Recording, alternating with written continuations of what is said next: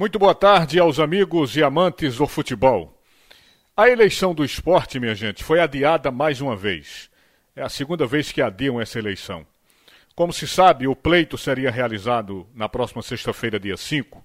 E é claro que o cancelamento da eleição tem a ver com o aumento dos casos da Covid-19. Nós sabemos que tem a ver com a determinação do governo do estado que fechou os serviços não essenciais nos dias úteis, né? Entre 20 horas e 5 da manhã. Agora, minha gente, é uma determinação correta, é uma determinação acertada do governo. É preciso evitar aglomeração, é preciso manter o distanciamento, é preciso, acima de tudo, salvar vidas. Agora, tudo isso era previsível. O que deveria ter acontecido era um planejamento para que essa eleição fosse realizada de forma virtual eleição online.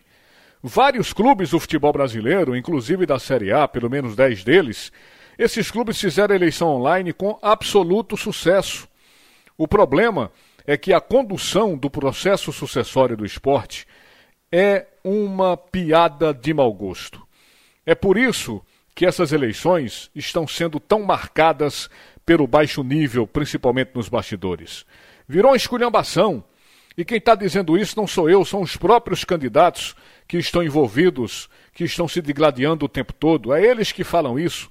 Eles dizem que a eleição virou uma sujeira, virou uma podridão.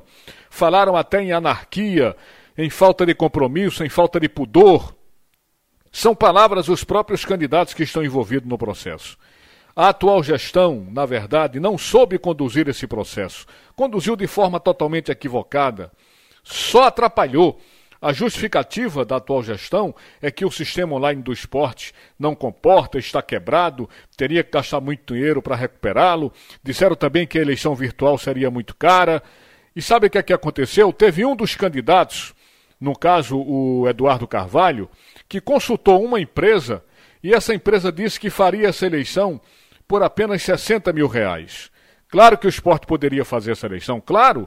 E por que não fizeram? O problema é que houve falta de planejamento e desrespeito ao torcedor do esporte, ao sócio do esporte.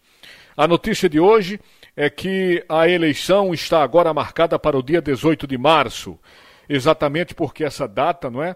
É a, a, a primeira após o fim do decreto do governo que determinou novas medidas restritivas no estado desde o dia de ontem. Agora, quem é que garante que até lá os casos de Covid irão diminuir? A gente torce para que realmente venham a diminuir.